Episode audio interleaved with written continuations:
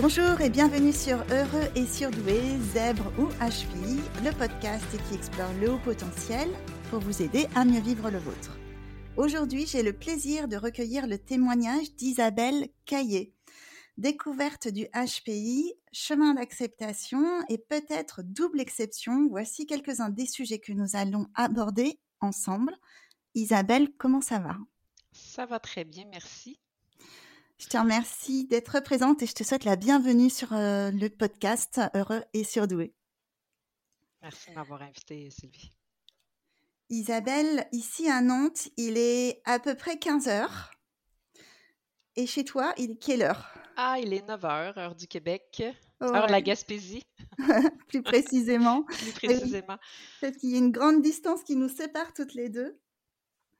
Oui, euh, une grande distance et pas de distance en même temps, c'est ça qui est fantastique ce matin. Exactement. Tout ça rendu possible grâce à la technologie, c'est euh, quelque chose de magique. Oui. Isabelle, est-ce que tu veux commencer par te présenter, s'il te plaît? Oui. Euh, donc, j'habite, j'habite au Québec. Je suis née ici. j'ai pas beaucoup voyagé dans ma vie. Euh, par contre, j'ai fait euh, beaucoup d'études. Alors, j'ai voyagé dans, l'information, j'ai voyagé dans les connaissances. Euh, j'aime beaucoup, beaucoup l'apprentissage, puis on, va s'en rendre compte par, par le parcours que j'ai fait. D'abord en sciences. J'aurais voulu être une artiste, mais bon, l'avenir en a décidé autrement, surtout ma mère. donc, j'ai fait les sciences, les sciences de la nature, les sciences de la santé, puis parce que ben, en région, on avait à l'époque, on remonte aux années 90, euh, j'avais pas tant de choix de carrière que ça. Puis ça a été très difficile de choisir une carrière. Euh, donc, rendu à l'université, j'avais des choix comme euh, bio, biochimie, enseignement des sciences. puis, je n'étais pas nécessairement prête à partir dans la grande ville, donc je suis restée à une heure de route de chez nous, à l'université à Rimouski. OK. Qu'est-ce qui, qui, faisait que c'était difficile, en fait, de choisir? Euh, ben, je pense que j'ai toujours été euh, craintive, euh, besoin d'être en sécurité, de, d'avoir des marques dans l'espace que, que j'habite. c'était peut-être un trop grand saut pour moi à l'époque de, de partir seule en ville pour aller étudier. Déjà qu'à l'université, c'était c'était quelque chose. Là. Ouais. Donc, c'était un, un, critère principal dans ton choix d'orientation? Inconsciemment parce qu'à l'époque, je ne savais pas pourquoi j'avais autant de, stress ou d'anxiété à, quitter euh, ma petite région. Donc, euh, je l'ai fait pour deux ans. Donc, j'étais allée faire un, premier saut à Rimouski, qui est à une heure de route de chez nous, pour deux ans plus tard poursuivre mes études euh, en éducation à Montréal. donc, j'ai mélangé l'éducation, la bio, la chimie, finalement. Je suis devenue enseignante sciences et mathématiques pour les 12-17 ans, ce qu'on appelle le, niveau secondaire au Québec. Euh, j'ai fait ça euh, quelques années. Euh, je suis revenue parce que j'avais envie de revenir, j'avais besoin de la nature, du calme, de pas trop de stimulation sensorielle, donc je suis revenue. Puis c'est ça, le, besoin d'apprendre m'a amené à poursuivre des études même quand je travaillais. Donc, j'ai refait des certificats en sciences de l'environnement, en études pluridisciplinaires. Euh, je ne savais pas encore, je n'étais pas branchée. Finalement, je me rends compte que j'ai jamais été branchée euh, sur un parcours en particulier. Puis j'ai fait une maîtrise, euh, une maîtrise en technologie éducative qui m'a amené à, faire un changement de carrière. Donc, il y a un paradoxe entre la personne qui veut pas trop changer, puis celle qui veut aller voir ailleurs parce qu'elle a envie de. Qui a besoin de découverte. Oui, c'est ça. Donc, euh, je suis passée de la formation secondaire euh, à l'enseignement collégial. On parle plus des 17, 21, 22 ans. OK. Euh, mais plus comme enseignante, comme conseillère pédagogique, conseillère à la formation. Et là, ça a été un chamboulement dans ma vie. Euh, j'ai rencontré des gens, des professionnels, euh, des, des gens de développement, des gens d'innovation. C'était vraiment un autre univers. On m'a challengé, on m'a mis au défi euh, quasi quotidiennement. J'ai souffert, j'ai souffert énormément. il a fallu que je développe des habiletés sociales que j'avais pas à l'époque. Puis, mais quelle belle gang! Ça m'a permis vraiment de transcender mes, mes peurs. J'ai fini ma maîtrise. Euh, j'ai fait plusieurs années au niveau de la formation continue, clientèle adulte, euh, au niveau du, du, développement, surtout de formation. Puis là, ben, le divertissement est entré dans ma vie, le tourisme est entré dans ma vie. Et il y a eu un projet de centre de recherche juste en face du collège dans lequel je suis aujourd'hui. Euh, là, on remonte à 2012 euh, et on cherchait quelqu'un à la gestion de projet et euh, pour, comment on appelait ça, optimiser les retombées des résultats de la recherche sur la formation. C'était ma job de rêve. Ma job de rêve, ouais, là où j'allais pouvoir apprendre plein d'affaires tout le temps, des projets de recherche, transférer ça dans l'enseignement. Donc, le, le, le, bar était ouvert là, à ce que je sois toujours en apprentissage. Tout ce que tu avais appris avant, en fait, prenait euh, du sens. Oui, je l'ai vu bâtir, là, je l'ai vu s'élever dans ma fenêtre à chaque jour, ce, mmh. bâtiment-là. Puis, euh, euh, je suis venue faire un, un, premier deux ans dans, plus au niveau du conseil et de la gestion. Je suis repartie à la formation continue. Il y avait des projets de développement jeux vidéo je trouvais pas encore ma place en termes de gestion, j'aimais pas ça tant que ça. Puis quand il y a eu la, possibilité d'appliquer à la direction générale, ben j'ai pas hésité très très longtemps. Mm-hmm. Et euh, merci Formation Continue de m'avoir ouvert les portes de, cette capacité-là de sauter dans le vide. Euh, j'ai appliqué. J'ai appliqué, puis depuis 2016, je suis à la direction générale. Donc, on voit partir euh, une petite enseignante euh, un peu timide qui aime son précieux laboratoire à quelqu'un qui casse des portes, ouvre des chemins. Euh, donc, il y a vraiment une grosse transformation personnelle dans, ce laps de temps-là. Mais oui, mais les deux, les deux vont de pair, en fait. Ouais. Les deux vont de pair. Mais quelle richesse dans ton parcours. C'est incroyable, en fait, tout ce que tu as engrangé comme connaissance, comme découverte, comme apprentissage comme savoir-faire, comme savoir-être. C'est énorme en fait. Ouais. Tout en continuant à travailler. Oui. Et y avoir des enfants. Et en ayant une vie de, maman, une vie de famille. Bah, bien sûr. Sinon, tu te serais ennuyée, j'imagine. Ah ouais, nous, hein, on fait ça. Nous, on fait des enfants puis on a une carrière. Ouais. Ah oui, on fait des enfants et on a une carrière, c'est vrai. Quelle drôle d'idée, franchement, de tout vouloir. Oui. Ah. Oui, je trouve ça génial. Et du coup, tu, tu fais quoi aujourd'hui concrètement? Oh mon Dieu. Euh, j'ai un titre, j'ai une fonction de travail qui, euh, qui est pour euh, ma paye, là. Donc, je, fais la direction générale, donc l'administration du centre, tout ce que ça implique. Mmh gérer une équipe, rendre des comptes à un conseil d'administration, avoir des partenariats local, régional, national et international, bon, tout ça. Faire les finances et toute autre tâche connexe, faire la vaisselle quand il y a la vaisselle, bon. Euh, oui. et ah, il y a son importance. ah, tout, tout. Euh, c'est ça. Mais je me rends compte que ça, c'est le poste. Puis pour l'enrichir, puis être bien dedans, puis survivre au poste qui pourrait être purement administratif, ben, je m'amuse beaucoup à faire du développement de projets, des grands projets. Euh, si j'ai envie de faire du dessin, je fais du dessin. Si j'ai envie de faire une présentation à une conférence sur un sujet, une vulgarisation, je le fais. Euh, si j'ai envie de participer à des, à des activités d'analyse de, de besoins, je le fais. Si j'ai envie de développer une nouvelle formation, je le fais. Donc, dans le fond, je réponds à mes besoins à travers il y a tellement de services. C'est ça, il y a tellement de mmh. choses à faire dans un centre de recherche et de transfert que euh, y a, ça n'a pas de fin. Ça, dépend juste de qu'est-ce qui me motive euh, dans la période mmh. euh, donnée. Donc, tu as une grande liberté. Oui. Une grande liberté dans ton activité, ouais. Oui, puis j'en avais besoin. Je pense que je ne suis pas fait pour être managée.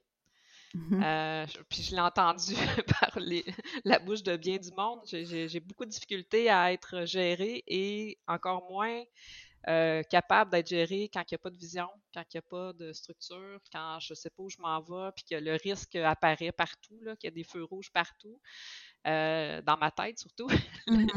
Mmh c'est pas ça aujourd'hui. J'ai de la liberté. je peux remoduler mon poste quand ça me plaît plus. Euh, puis je le permets aussi, il y a cette liberté-là au sein de l'équipe. Il n'y a pas juste moi qui ai le droit de, de, juste avoir un titre de fonction de travail, puis après ça, faire ce qui me plaît. Là. Euh, donc, je pense que ça, c'est un, élément qui est majeur euh, pour rester dans une organisation et non pas popper out puis devenir consultant ou entrepreneur ou bon. Ouais, ça t'offre, ça te permet en fait de une certaine stabilité. Oui, oui, stabilité et liberté, qui est le paradoxe. Moi, je, pense que je, suis habitée par un Dr. Jekyll et Mr. Hyde. Là. Euh, autant besoin de sécurité, de routine, de, de pas trop de monde tout le temps, euh, de pas vivre les émotions des autres, que l'inverse. Sauter dans le vide, partir à l'aventure, euh, découvrir, euh, être émerveillé. Donc, c'est comme des fois, ça ne fit pas bien ensemble, ces deux, ces deux réalités-là mais j'apprends à les mélanger pour en profiter aussi. Là. Ouais, tu apprends à les reconnaître et à les écouter. Oui. Puis voir la troisième couleur qui apparaît, euh, c'est Marianne Bélanger euh, au Québec qui parlait de, des, des, profils par couleur, puis que quand on mélangeait du bleu et du jaune, ça faisait du vert. Puis du vert, ben, c'est pas du bleu et c'est pas du jaune, c'est une troisième couleur. Fait que j'essaye tranquillement, pas vite, de découvrir c'est quoi ce vert-là, parce que je comprends bien le bleu et le jaune, mais quand on les associe ensemble, ça donne quoi? Mmh. C'est pas mal l'exercice que je fais. Puis le CEDRIN, le centre de recherche, euh, m'aide à, explorer, expérimenter, puis reculer quand je me sens pas bien, puis avancer quand ça va. Ok, ok. je voulais te poser une question, mais je crois que je l'ai perdue un petit peu. Euh, oui, tu parlais tout à l'heure de... Tu avais du mal à être managé. Ouais. Mais toi, tu manages par contre. Ouais. Aujourd'hui. Et alors, ça se passe comment? Euh, J'essaie de le faire autrement. Puis, c'est, euh, je pense, c'est une des choses qui, m'a le plus frappé dans, dans, cette partie de carrière-là, d'être gestionnaire, euh, haut gestionnaire, c'est que ben, j'aime pas ça. Donc, j'essaie de ne pas faire vivre aux autres ce que moi, j'aime pas subir. j'essaie de faire de la gestion autrement. Euh, dans, au lieu d'utiliser l'évaluation des performances, aller vers l'appréciation de la contribution, euh, pas juste faire des documents de stratégie parce qu'on me le demande, mais ça va être vraiment un outil de travail et d'orientation et le communiquer, le partager, euh, engager l'équipe, engager les collaborateurs dans, dans l'exercice. J'utilise beaucoup mes, mes, compétences pédagogiques ou andragogiques ben dans l'exercice de gestion. Euh, puis on lit beaucoup post-pandémie, là, toute l'espèce de changement de paradigme qu'on retrouve dans, euh, dans les responsabilités des gestionnaires, la crise de main-d'œuvre qui nous frappe. Puis je me reconnais dans les approches. Oui, oui, vraiment beaucoup, euh, mmh partout, en fait, à tous les niveaux. Donc, ça nous force à, oui, être attractif, mais aussi, j'aime pas le mot fidéliser, les, fidéliser, mais de, de donner du sens ou pas pour ceux qui n'en ont pas besoin et qui ont juste besoin de travailler, là, mais d'offrir la possibilité d'avoir du sens au travail, euh, de répondre à des besoins euh, qui motivent chaque personne. C'est que ça fait que je fais une gestion vraiment différenciée et non pas une gestion d'équipe, où je vais faire une gestion d'équipe, mais j'essaie de répondre aux besoins de chacun. Puis je le sens qu'il y a un peu comme quand j'enseignais, il y en a qui sont confortables avec ça, moins confortables, puis on y va selon euh, le senti, le ressenti de chaque personne. Euh, donc, j'aime pas ça me faire gérer, puis je le sens quand quelqu'un. Euh, j'essaie d'éviter cette, espèce de posture d'hierarchie verticale-là. On n'est pas super bon là-dedans au Québec en passant. la, vraiment, le N moyen ou le N plus 1, ça n'existe pas, là. en tout cas, pas dans mon organisation. mais je suis quand même à affiner la personne qui prend des décisions. Mais je les prends en essayant autant que possible de concerter l'équipe, chaque personne qui pourrait être impliquée euh, pour, euh, avant, de prendre cette décision-là, moi que ce soit vraiment une urgence puis que j'ai pas le choix de dire OK, go. Euh, la pandémie m'a demandé beaucoup souvent de prendre des décisions urgentes. Ben c'est un exercice de tous les jours. c'est je, me sens à la fois enseignante puis aussi mon rôle de parent qui vient interfacer dans, puis là, ben, il faut établir des limites aussi dans, dans, dans, cette, dans ce contexte-là de gestion. Euh, mais je, suis rendue à une étape où j'ai comme plus envie d'en établir des limites parce que c'est plus d'effort d'essayer de séparer euh, qu'est-ce qui est du personnel puis du professionnel que de juste jouer, euh, ben moi c'est Isabelle, toi t'es qui, on travaille ensemble, qu'est-ce qu'on fait? Et en plus, ce que j'entends dans ce que tu expliques, c'est qu'à la fois ça te permet d'avoir une gestion différenciée, mais en plus, tu, mmh, tu, comment dire, tu assumes quand même tes responsabilités. Parce que comme tu dis, au final, c'est quand même toi qui prends la décision. Donc ça t'enlève rien en termes de, de responsabilité de ta fonction de manager, mais par contre, tu arrives à avoir une relation qualitative forte avec tes équipes. En, tout cas. Ouais, bah, c'est déjà beaucoup parce que il y en a qui n'essayent pas. ben, c'est, le, cœur du travail. Je pense que c'est ce qui me tient le plus motivé de voir, euh, de voir avancer puis évoluer chaque personne. Il y a des gens avec qui je travaille depuis plusieurs années, donc je les ai vus sur un, continuum euh, mmh professionnel. Euh, puis moi aussi, à travers ça, là, je pas, tout, le monde, tout le monde évolue, tout le monde change. Moi, je le constate pour moi en premier, puis je, le souhaite pour les autres, euh, que chacun ait sa vision professionnelle, puis que je puisse les accompagner là-dedans. Euh, parce que j'ai pas tant d'ambition que ça dans la vie, là, de la richesse, la gloire, d'avoir une posture politique. c'est pas des choses qui, qui me stimulent beaucoup autant que de servir être au service, accompagner. Contribuer. Contribuer, c'est ça. Euh, fait c'est, peut-être là où ça fait un peu la gestion euh, nouveau genre, ou en tout cas peut-être le ou bon genre de gestion euh, pour, pour que l'organisation en profite. Puis bon, je, je suis pas je suis pas à l'abri de, de, la crise de la main-d'œuvre, puis des salaires qui explosent. Puis mais je fais ce que je peux. Puis après ça, ben, c'est à chacun à prendre position sur qu'est-ce qu'il a envie de faire dans l'équipe. Mmh si on fait déjà un tout petit résumé de tout ce que tu viens de nous dire, là, moi j'entends euh, tout ce qui contribue à ton bien-être au travail, c'est la liberté dans tes tâches et la diversité. C'est la réunion, la possibilité en fait de réunir les plusieurs facettes de toi-même et notamment ta vie perso et ta vie pro que les deux ne soient pas complètement scindés, c'est d'avoir du sens dans ton travail et donc le sentiment de contribuer à quelque chose. Et puis il y a aussi la qualité, la qualité de, des relations avec les gens qui travaillent avec toi. Oui. Puis je vais être protectrice à tout casser. Vraiment. Comme une lionne? ah oui, oui, oui. C'est euh, puis euh, une, mode de dauphin. Euh, je, suis ouais, quand, quand il y a un danger qui peut toucher quelqu'un dans mon environnement mmh que, que, que, que j'apprécie, faut le dire, là. Faut, qu'il y ait une relation de confiance, puis effectivement qu'on s'apprécie. C'est ça, ça, ça. devient. Je me, je me, sens aussi dans une posture de protection de la, de la bulle. Euh, puis la bulle, c'est pas juste le centre, c'est vraiment euh, toute, toute, mon écologie sociale qui est dans la bulle.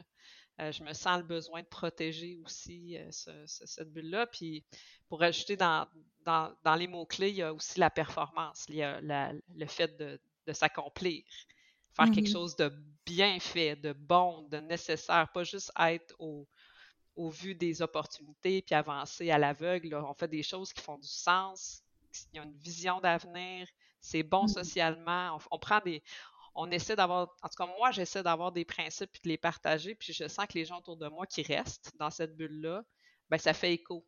C'est comme une caisse de résonance, puis une espèce d'harmonie dans, ben c'est nos valeurs, c'est nos principes, on, puis on s'en va dans cette direction-là. Oui, et puis d'avoir une idée de, l'impact en fait de votre travail sur, euh, sur quelque chose de plus large que, que juste vous en fait. Exact. Super. Isabelle, est-ce que tu veux bien nous dire dans quelles circonstances tu as découvert ton HPI? C'est euh, une somme de petits événements euh, qui ont fini par grossir. Euh, puis je dirais que le HPI, c'est mon année 2022. mais qui a, qui a, germé un petit peu plus tôt. bon, on parlait des enfants tout à l'heure. Moi, j'ai deux enfants atypiques. ils n'ont pas les mêmes atypies. Euh, mais bon, ça fait encore plus de couleurs dans la maisonnée. Euh, et j'ai Fiston qui est, euh, il y a quelques années, avait un beau potentiel de décrocheur bien senti. Mmh donc, je suis allée faire évaluer mon, mon homme euh, puis, ben, on, a identifié différentes choses, pas nécessairement de haut potentiel, mais il y avait des indications qu'il y avait beaucoup de créativité, euh, qu'il y avait une mémoire euh, sélective, mais très forte pour les éléments qui l'intéressaient. Donc, je me suis mis à lire sur la, la, douance chez les enfants. Au Québec, on parle de douance. puis, sans nécessairement y coller une étiquette, j'essayais de comprendre comment j'allais pouvoir l'accompagner puis accommoder sa vie pour qu'il soit plus confortable, euh, puis heureux aussi, là, parce qu'on ne souhaite pas le malheur de nos enfants. Euh, ce que je pouvais faire à la maison, puis que l'école pouvait faire aussi, puis qu'on essaye de le faire en concertation. Donc, ça fait plusieurs années que je travaille pour, euh, pour aider mon, fils. Puis, ce faisant, ben, en, faisant des lectures, je me suis mis à réfléchir à l'équipe, à mes collaborateurs, à mes clients, à ma vie professionnelle d'avant, la présente. Puis là, j'ai découvert une espèce de solitude, de, décalage dans un début, de carrière qui, tranquillement, pas vite, il y a une agglomération de, de, relations sociales et professionnelles qui sont venues par affinité me rendre moins seule et moins en décalage. Puis là, je, puis je dessine beaucoup, moi j'illustre les choses, puis je me suis rendu compte que là, aujourd'hui, il y avait pas mal de monde autour de moi avec de la lumière, avec de l'intelligence, avec du rythme accéléré, avec un besoin de justice. Donc, on parlait tantôt des mots, une espèce de, c'est ça, une, bulle sociale où euh, ben, je me dis, OK, là, euh, fouille plus. plus sur la neurodiversité en général. Euh, puis moi, j'avais déjà, j'avais déjà fait l'exercice. Ma fille a un, diagnostic d'Asperger, puis ben, comme je me retrouvais beaucoup dans elle, je suis aussi allée euh, faire euh, l'évaluation à Montréal, puis ben, pour finalement ressortir avec moi aussi un diagnostic euh, d'Asperger. Puis au fil du temps, ben, c'était ça mon filtre. C'était ce que j'avais sous la main, c'était ben, c'est parce que c'est ça. C'est parce que tu es comme ça. C'est parce que tu fonctionnes comme ça. Puis plus ça allait, plus j'explorais avec ma gang professionnelle et personnelle, moins ça répondait à différents éléments, différents comportements, différentes manifestations. Euh, fait que je me suis mis à, me dire, OK, euh, c'est peut-être juste, c'est peut-être pas juste ça. Il y a peut-être d'autres choses. Mais quoi? Mmh tu as même douté à un moment, tu m'avais dit quand on s'est appelé une première fois, que tu avais douté de la justesse de ce premier euh, diagnostic. Oui, alors que le neuropsychologue était euh, catégorique euh, à la réception de, l'anamnèse, était vraiment, tu n'as pas besoin de faire les tests, c'est évident. Euh, j'en ai douté. Puis, tantôt, on parlait d'évolution puis des capacités. On est capable d'évoluer. C'est pas parce qu'on a une, identification par un neuropsychologue que c'est ça, ça ne bougera plus jamais. Au contraire, moi, je, me fais la preuve à tous les jours que avec beaucoup de courage, on peut changer. Oui, euh l'identification du moment où tu, es dans le bureau avec le neuropsy, mais pas pour toujours en fait. C'est ça. Puis j'ai vu ma fille aussi énormément changer. Là, c'est pour les gens qui la suivent depuis, euh, depuis ses 11 ans constate à quel point elle s'est transformée. Puis on est très fort à, programmer aussi, puis à devenir caméléon, surtout, euh, je pense que les femmes en particulier font ça au niveau du, syndrome d'Asperger. Puis on a euh, la communication, c'est un, intérêt spécifique qui nous amène à notre capacité aussi à, peut-être plus se, se, camoufler ou se confondre dans la masse mais au prix de, beaucoup de fatigue émotionnelle souvent. Euh, donc, il y a eu ça. J'ai douté, euh, mais je me, euh, au départ, je me suis pas euh, auto-évaluée parce que euh, j'avais pas sauté 14 classes, puis j'avais pas fait tous les, concours de maths, puis j'avais pas, bon, toutes les, espèces de stéréotypes qu'on peut avoir. donc, je, je, je me mettais pas dans la table, mais j'essayais de voir est-ce que j'en avais autour de moi, puis comment moi, comme gestionnaire, j'allais m'adapter. D'accord. Mais bon, ceci dit, euh, l'année dernière, j'ai demandé conseil auprès d'un coach. Et euh, en lui disant, tu sais, moi j'ai un diagnostic d'Asperger, mais je suis pas, euh, je suis pas au potentiel. En tout cas, c'est pas, c'est pas évalué. tu me prends-tu quand même? J'ai besoin de ton aide pour être une meilleure gestionnaire dans mon travail. Donc, on a fait, on a fait un contrat de, de coaching ensemble. Puis il m'a amené tranquillement pas vite à dire ben va voir, va constater, tu sais, va chercher l'information. Ce que j'ai fait, ce que j'ai fait cet automne, donc c'est très récent. Euh, euh, j'ai fait le processus, euh, j'ai commencé le processus cet été. bon, il n'y a pas beaucoup de, services disponibles, liste d'attente après liste d'attente. ça a été long. Ça a été une période stressante, oui, mais je, je pense que j'avais fait 90% de cet épisode de remise en question, revisiter toute sa vie, euh, lire, brailler, tout ça, c'était fait il y a cinq ans. Donc, j'étais comme plus à la pointe de l'iceberg. Je vais aller checker le, petit restant. Euh, fait que c'était, oui, c'était anxiogène. Euh, je, me souviens très bien d'avoir passé des mauvaises nuits parce que c'est une évaluation. J'aime pas ça. J'ai jamais aimé ça. Bien sûr, je comprends. Mhm. Hein? Donc, je suis finalement, j'ai eu accès à un rendez-vous. Euh, pour vous dire à quel point là, c'est, difficile, il y a certains rendez-vous, c'est au concours. Donc, ils ouvrent à un moment précis. Oui. Comment ça, au concours? Les 15 premiers, ils vont piger euh, les 15 premiers euh, pour avoir une évaluation. Donc, dans certains cas, dans d'autres, c'est une liste d'attente. Donc, j'en ai lancé des, perches, j'ai lancé des lignes à l'eau, puis j'ai fini par avoir. Ouais, ouais, c'est incroyable, certain. Et tout ça. Donc, en ben, fait, attends, si je comprends bien, il y a un test qui est proposé et les 15 premiers. Non, c'est pas ça. C'est une ouverture d'inscription. OK. Et donc, c'est les plus rapides. Euh, ben, ça va être pigé par la suite. Donc, il y a une période d'inscription de telle heure à telle heure, telle date. Puis là, on s'inscrit, puis on espère être sélectionné. Euh, dans certains cas, euh, j'ai pas j'ai pas réussi à avoir une place de cette manière-là, euh, mais il y avait d'autres euh, d'autres neuropsies sur lesquels j'avais j'avais mon nom sur leur liste. dans tous les cas, des personnes qui ne sont pas en Gaspésie, on parle de Montréal, c'est à peu près 7 heures de route de chez nous. donc beaucoup Montréal, un peu à Québec, ce qui faisait que de toute façon, j'allais devoir investir du temps, des déplacements pour, pour aller passer l'évaluation. Ce qui est arrivé, ben, c'était près de Montréal, le, test, euh, au mois d'octobre, début octobre. J'ai rencontré euh, la neuropsie. À la mi-octobre, euh, j'ai, on a fait un deuxième, on a fait le test, en fait, c'est vrai. Je suis montée, je suis montée en ville, aller passer les examens. puis j'en ai profité. Fait 7 heures de route? Ouais, ouais, c'est ça. Fait que j'en ai profité pour me dire, ben, je vais me payer un bel hôtel, je vais manger de la bonne bouffe, ben ça va être beau. C'était l'automne, les arbres étaient magnifiques. Ouais. Puis je me suis dit, je vais me faire un moment pour moi. Fait que j'ai pris congé du travail, je suis allée. Puis euh, le lendemain, je suis revenue. J'étais épuisée.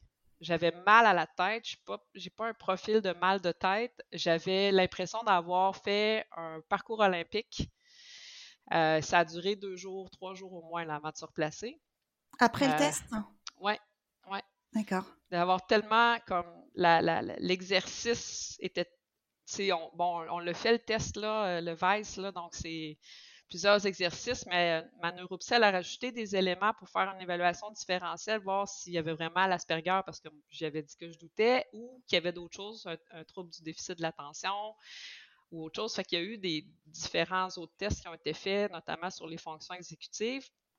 Et euh, je repars de là, je suis épuisée, euh, mais je me sens bien, c'est fait.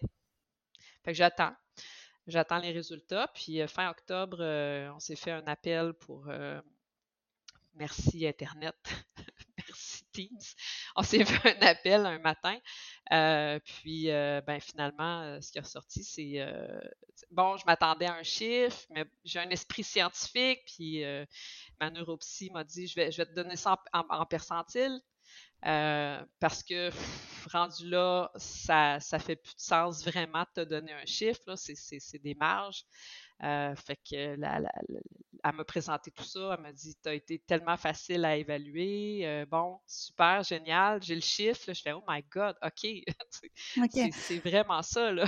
Ouais, par contre, ça, c'est pas mal, tu vois, je trouve l'idée de présenter ça en percentile, c'est-à-dire en, en décalage, en fait. Ça, ça permet de mesurer le décalage avec, avec les autres. Et après tout, c'est quand même ça le but aussi du, du test. Oui, ouais. Puis on, on sent qu'à un certain moment donné, est-ce que, les, est-ce que les tests vont vraiment être capables de mesurer précisément où est-ce qu'on est dans la mmh courbe de gaz? Tu sais, j'ai apprécié l'aspect mathématique euh, et, scientifique derrière aussi, sans nécessairement vouloir le tester. C'est juste de l'observer, faire comme Ah, c'est bien intéressant. Puis on le sait que l'avenir est à la précision. nous, on travaille en intelligence artificielle au bureau, donc j'espère plein de nouvelles choses là, pour le bien-être de, notre santé physique et mentale, dont ça. mieux comprendre le fonctionnement du cerveau. Euh, ça coûte cher, c'est beaucoup, beaucoup d'investissement individuellement, mais aussi en termes de recherche. Euh, par contre, je vois les possibilités de, de profiter justement du fait qu'on est capable de mieux cibler les capacités de chaque personne pour les mettre à la bonne place dans leur vie et qu'ils soient heureux. Ben oui. soit aussi capable de les faire évoluer. Là. Ben oui, plutôt que d'essayer de les faire progresser sur leurs points faibles, euh, les mettre en avant les atouts et les forces. Et voilà, et mmh. voilà. Fait que ça, c'est, ça a été euh, cet exercice-là. Un, j'ai eu deux tonnes de briques qui, m'ont, qui sont tombées de mes épaules, évidemment, parce que là, j'avais une réponse claire, nette et précise. Je me suis sentie légère. Euh, j'étais en plein centre-ville de Montréal avec mon bras gauche, ma collègue, puis je, comme je respirais. Là. OK, là, c'est beau. Je sais que l'Asperger est là. Je sais que le THPI est là et que les deux se mélangent. Puis là, ben, il reste à voir comment. Comment ça se mélange, qu'est-ce que, qu'est-ce que ça peut apporter, comment je peux me protéger, comment je peux me mobiliser à partir de maintenant. Je suis restée dans cette, dans cette réflexion-là depuis, euh, depuis le mois d'octobre. Mais oui, un, relâchement, un soulagement, une, euh, pas une acceptation. Je dirais l'Asperger m'a amené à une acceptation. C'est lourd comme, euh, comme diagnostic. C'est quand même dans le DSM. Là.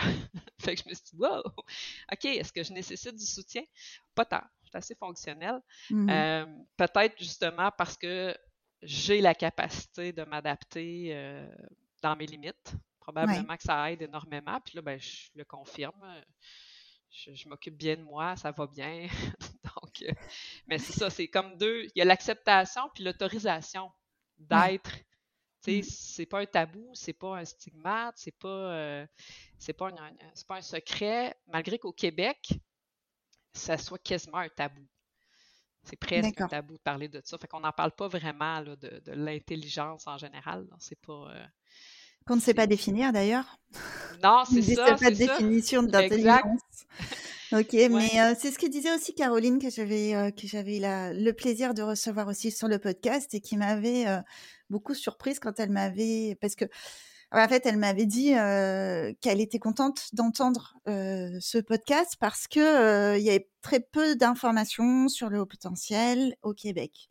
Et moi, j'étais tombée un peu dénue parce que moi, ma perception française des Québécois, c'était ils sont ils ont toujours un temps d'avance sur tout ce qui concerne le développement personnel, au moins le développement personnel, voire encore d'autres choses. Hein. Donc J'étais vraiment euh, surprise en fait de, mmh. cette situation-là et de cette découverte. Oui, puis euh, si, pour en rajouter là-dessus, comme j'ai commencé en fouillant pour les jeunes, ben, j'ai découvert qu'il y avait un, guide pour les enfants doués qui était sorti ici en 2020-2021, donc c'est très récent. Mmh euh, je pense que Marianne a travaillé dessus d'ailleurs, Marianne Bélanger du CITDT.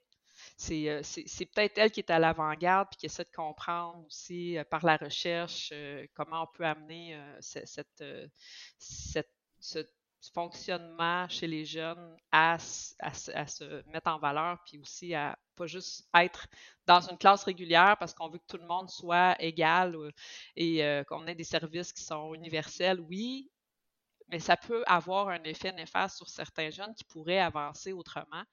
Euh, présentement, ben, ils sont confondus, surtout dans les sections, on ne peut pas avoir des classes alternatives là, ou euh, spécialisées. Euh, moi, je pense que j'ai fait une année dans un groupe de douance en première secondaire. C'était un projet spécifique pour l'école. Donc, on remonte fin des années 80. Vous avez déjà un indice, en fait. Ouais, mais j'ai comme, il n'a pas processé. il est resté là. Puis, mais c'est ça, le, c'est pour, la clientèle jeune, déjà d'avoir un, document formel du ministère va aider les classes, puis les, conseillers pédagogiques, les, classes en adaptation scolaire à, à, à s'adapter. C'est pas juste fait pour les enfants qui ont des difficultés d'apprentissage, quoi qu'il y en a qui en ont parce que justement ils sont à haut potentiel. Euh, c'est de mieux comprendre justement ces, fonctionnements différents-là. Moi, je le fais pour mes enfants. Euh, ils sont, euh, des fois, je pense qu'ils n'aiment pas ça, avoir une maman conseillère à la maison qui a enseigné. Des fois, oui. puis j'essaie de trouver des moyens d'aller chercher le même contenu, mais dans des approches différentes. Puis avec les deux, c'est différent aussi. Fait que j'essaie de, faire l'exercice, puis je sais très bien, pour avoir eu 34 élèves dans une classe à un moment donné, que c'est impossible de faire ça dans un groupe. Euh, c'est, une approche comme ça, c'est, un peu maître-apprenti là, de l'époque euh, où on avait des forgerons. Là. Euh, on, y va avec chaque enfant, puis moi, je connais mes enfants, donc je connais leur intérêt, je connais ce qu'ils n'aiment pas, je suis capable d'aller dans des contextes où je vais déjà les mobiliser, puis après ça, leur faire apprendre un contenu en maths, en français, en peu importe quoi. fait que ça, c'est une couche de plus que s'approprier la douance. Euh, c'est aussi un changement au niveau des approches pédagogiques. C'est énorme comme chantier en éducation. Puis là, on parle juste de la clientèle jeune. Quand on passe à la clientèle adulte au Québec, no man's land. OK. C'est euh, tellement ça commence. Je pense que l'exemple des, des, balados, de la recherche qui se passe en neurosciences va aider à, amener ces dimensions-là, mais on, parle d'un pourcentage assez élevé d'adultes qui ont des besoins de services adaptés. Là. Moi, je travaille avec un collège, je, vois les, je constate, puis euh, j'entrevois que si on ne s'intéresse pas à ça rapidement, c'est pas long qu'on va avoir des enjeux sociaux. Puis à part du fait que ces personnes-là, si on les accompagne bien, ben c'est des fantastiques ressources, c'est des, des, personnes innovantes, créatives, puis là, je vais m'inclure, là. Euh, si on les met à la bonne place, dans le bon contexte. Oui, tu dois euh, t'inclure.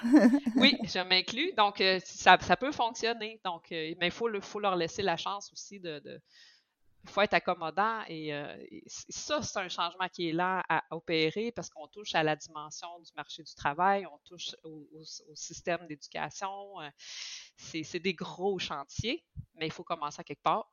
Mm-hmm. Ça commence euh, par un balado, des fois. Oui. Ah, un, podcast. un podcast, oui, voilà. OK.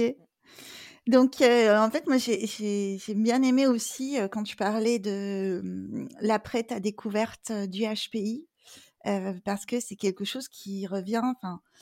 Souvent, moi, quand j'en parle avec des personnes autour de moi ou avec les personnes que j'ai accompagnées aussi en coaching, souvent, la question, c'est mais à quoi ça va me servir en fait de savoir?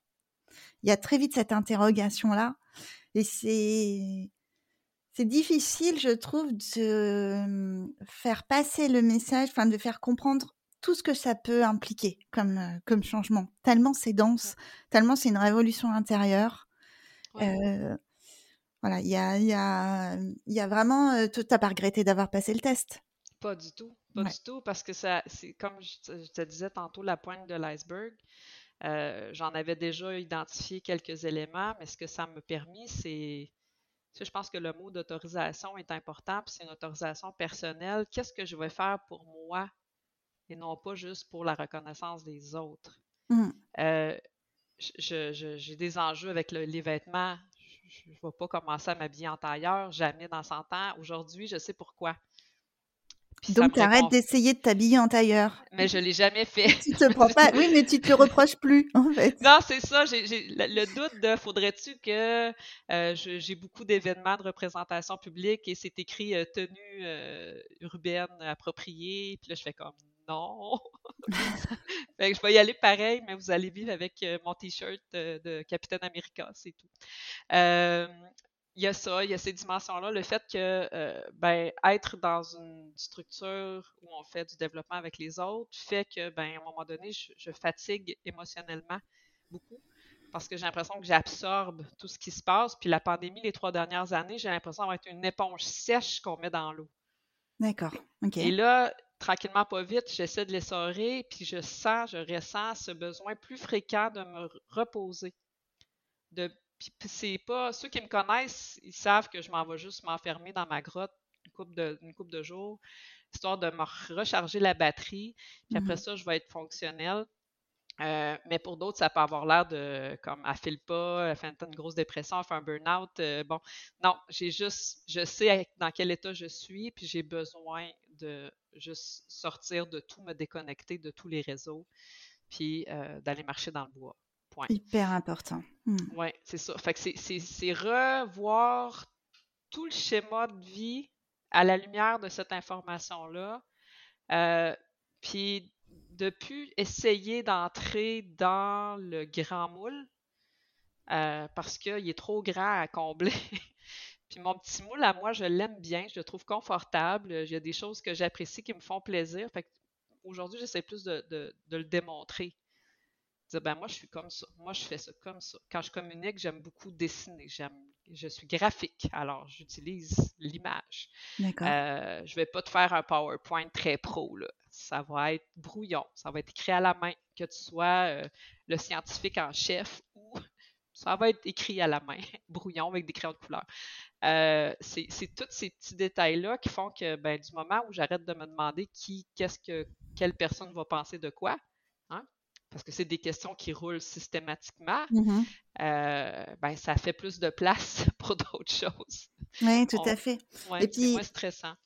Et puis, euh, si tu as, si es animé par cette envie de contribuer, euh, tu as besoin de pouvoir euh, laisser exprimer tes talents, enfin tes forces, tes potentiels, parce que quand tu es tout le temps dans euh, le mimétisme social, en fait, tu t'appauvris.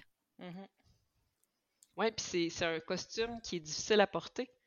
Parce que c'est comme plein de zippers puis de boutons de métal froid, là. C'est pas confortable, C'est comme euh, s'il y avait des étiquettes partout, ça gratte. ouais, c'est ça. C'est la question du faux self que je me dis, ah mon Dieu, moi j'ai de la misère avec le faux self parce que je supporte pas de faire assemblant d'être quelqu'un d'autre.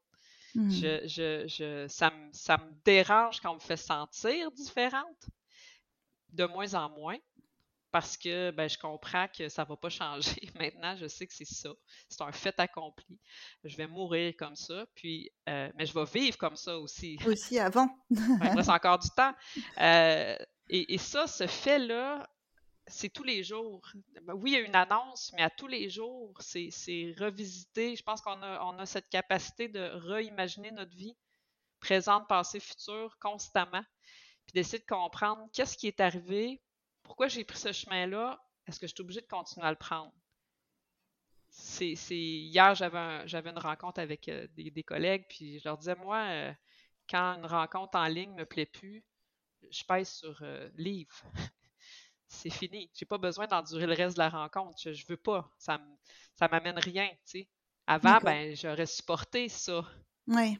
Ou s'il y a quelque chose qui me plaît pas dans une discussion avec des partenaires, ben, je vais dire, ben moi, moi, ça me va pas, ça. Puis je vais, je, vais, nommer les émotions, ce qui est très rare. ça me met en colère ou euh, ça me fait de la peine. Ou... Puis je vais le dire parce que parce que c'est important. Sinon, ça reste. On avait un grand syndicaliste au Québec, euh, Michel Chartrand, qui disait qu'il gardait rien sur l'estomac. Puis je trouve que c'est une bonne, euh, sans, aller dans, l'état de, trop intense, euh, juste de, l'émettre au moment où ça arrive, parce que sinon on l'accumule. Puis c'est là où on se rend malade physiquement même. Fait que ça, c'est, des éléments comme ça que je me dis, est-ce que, tu vas garder la charge de ça sur toi? Ça vaut-tu la peine? Des fois oui, des fois non, souvent non. puis j'essaye, je ne réussis pas tout le temps, mais j'essaye de me libérer de, justement cette adaptation, suradaptation. Puis le petit côté Asperger a fortement tendance à faire ça. c'est là où je fais comme fais dodo. Et euh, justement, tu disais tout à l'heure que tu essayes de trouver cette troisième couleur. Est-ce que tu as commencé à identifier un peu comment ça cohabite, en fait, le HPI et le Asperger? Ouais. Euh, oui, je, j'ai fait un grand projet euh, dans les cinq dernières années qui, euh, qui a été pris en, tranquillement pas vite, pris en main par, par, par les autres. tranquillement pas vite, ça c'est vraiment une, expression québécoise, j'adore. Ouais, doucement et sûrement. Euh, donc, je pars un grand projet, plein de nouvelles connaissances, plein de nouveaux partenaires. Mon cerveau est en ébullition. Je dors, je mange, je marche, je pense à ça. C'est merveilleux. Je me sens bien dans un état de croissance, de capacité. Euh, si j'étais juste bleu, ça serait parti en divergence. C'est-à-dire? Ça veut dire euh, à 40 000 pieds d'altitude, euh, c'est dans les idées, dans les fantasmes, dans les rêves. Euh, on en parle, personne comprend. On envoie juste des signaux de, folie dans l'univers. Si j'étais juste jaune, je serais restée dans mon petit coin à faire mes petits trucs, puis en parlant à personne. puis juste avoir une grosse hyper focalisation, un gros focus sur la chose. Puis quand je mélange les deux, ben j'arrive à voler à 10 000 pieds d'altitude Fait que redescendre sur le plancher des vaches. Euh, et structurer, utiliser la capacité de, structurer, mettre en boîte, classer, vulgariser un rêve. Ça, je trouve ça fantastique comme mélange positif. Puis si je m'en rends compte, parce que je l'ai fait souvent dans ma carrière, ça. Prendre des grandes affaires qui n'ont aucun saint bon sens, qui pourraient rester juste dans moi, ouais que je diffuse parce que je veux avoir une, adoption, une appropriation pour qu'on rêve tout ensemble, mais qu'on arrive aussi à structurer, classer, identifier pour que ça fasse un plan qui a du bon sens puis qu'on puisse faire des étapes. Que ça prenne vie. Que ça prenne vie, exact, que ça devienne réalité et non pas juste. Puis, puis ça, c'est encore quelque chose qui est, qui est peut-être, la, je dirais, la plus belle, le plus beau mélange de verre, là c'est ce mélange-là, d'avoir autant envie de classer tout dans des petites boîtes, puis que rien soit gris, tout noir ou blanc, noir ou blanc, noir ou blanc. Et à côté, avoir envie de grandeur, puis de sens. Le projet, c'était sur la mer, sur le Saint-Laurent, notre beau fleuve en Gaspésie, là, le, notre fleuve au Québec. C'est ouvert, c'est dynamique, c'est complexe, c'est du vivant, du non-vivant, c'est en changement climatique, c'est parfait pour un HPI. Mais quand tu essaies de mettre ça dans une boîte, comment tu fais ça? Ben là, ça prend les outils de la personne super structurée, qui est euh, très exigeant sur les détails, puis qui peut focuser longtemps. Donc, pas partir euh, d'un intérêt à l'autre. On focus pendant plusieurs années sur le même sujet. Euh, et c'est là le verre apparaît. OK. Le mieux c'est peut-être l'atout que, que, j'apprécie le plus, d'être capable de partir comme ça, rêver, puis revenir avec une réalité. Ça, c'est une sacrée force quand même. Hein. Ouais, ça, j'aime ça. Je trouve que là, on est vraiment bien dans la thématique du, du podcast. ouais, ouais, ouais, ouais. ouais. Puis j'en ai plein autour de moi qui rêvent à 50 000 pieds d'altitude. Puis j'en ai plein qui classent les trucs dans des boîtes ou dans des fichiers Excel, là, ouais. qui aiment ça. Moi, j'aime les deux. Euh, donc, ça, eh, le, double est là. Le double est dans le mélange de ces deux couleurs-là. Puis, entre autres, des fois, je suis très jaune ou très bleu, mais quand je suis dans, dans, la réalisation de soi, je suis là. OK. OK, super. Euh, Isabelle, juste deux petites questions pour, euh, pour terminer. la question traditionnelle de si tu étais un animal, quel animal serais-tu? Oh my God. Euh, mythique, parce avec des morceaux. Donc, euh, je dirais un mélange de alebrije, qui est comme un animal mexicain fait par un artiste euh, d'une autre époque. Donc, c'est plein de couleurs. Là. si vous allez voir, c'est vraiment fantastique. Si vous écoutez Coco, le film de Disney, il y a des alebrije dedans. mais aussi chimère, tête de lion, avec des ailes d'aigle. Euh, c'est un mélange d'animaux, puis je me sens pas dans une seule espèce. D'accord. Souvent, on se traite d'extraterrestres, là. Mmh. Mais je plus j'ai l'impression qu'on est comme un mélange, une hybridation à la Mandel là, de, différentes espèces. Ouais. Alébrié mythique. Ça s'écrit comment, ça? Euh, A-L-E-B-R-I-J-E. OK. J'irai voir. Déco. Ouais, c'est très et puis, pour terminer, est-ce que tu as un message qui te tient à cœur, que tu voudrais faire passer aux auditeurs qui vont écouter notre conversation dans quelques jours? Oui, ben, pour ceux qui sont un peu dans, notre situation au moment de, d'entrer dans le questionnement puis d'en ressortir, je pense qu'il faut, il faut respecter le temps que ça prend pas forcer les choses parce que, bon, je pense qu'on passe par toutes les étapes du deuil là, ou du changement.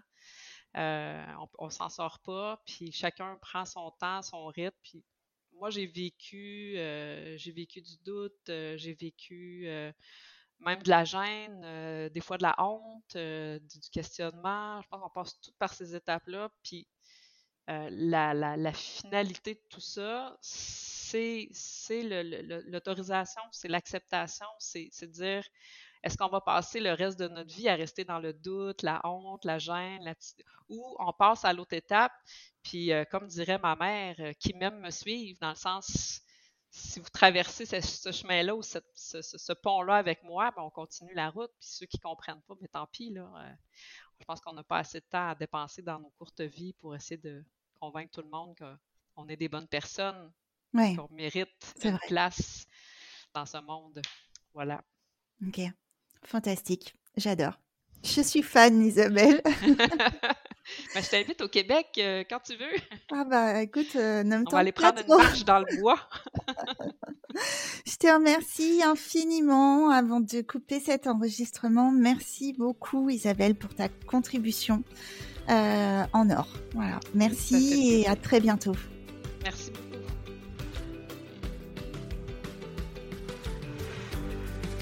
Merci à toi d'avoir écouté cet épisode jusqu'à la fin.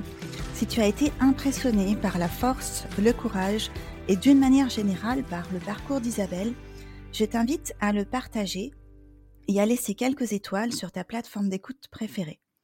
Pour ne rien louper des prochains épisodes, tu peux t'abonner au podcast, suivre mon profil LinkedIn ou ma page Facebook. Et si tu as envie de participer au podcast et de vivre l'expérience de l'interview, tu peux m'écrire à l'adresse mail indiquée dans le descriptif de l'épisode. Je te donne rendez-vous très bientôt pour un nouvel épisode et d'ici là, prends bien soin de toi. Bye bye.